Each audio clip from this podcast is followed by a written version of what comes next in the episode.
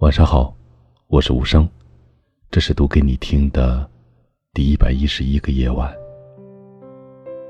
人的欲望很奇怪，很多时候渴望得到一些东西，得到后却又很快失去兴致。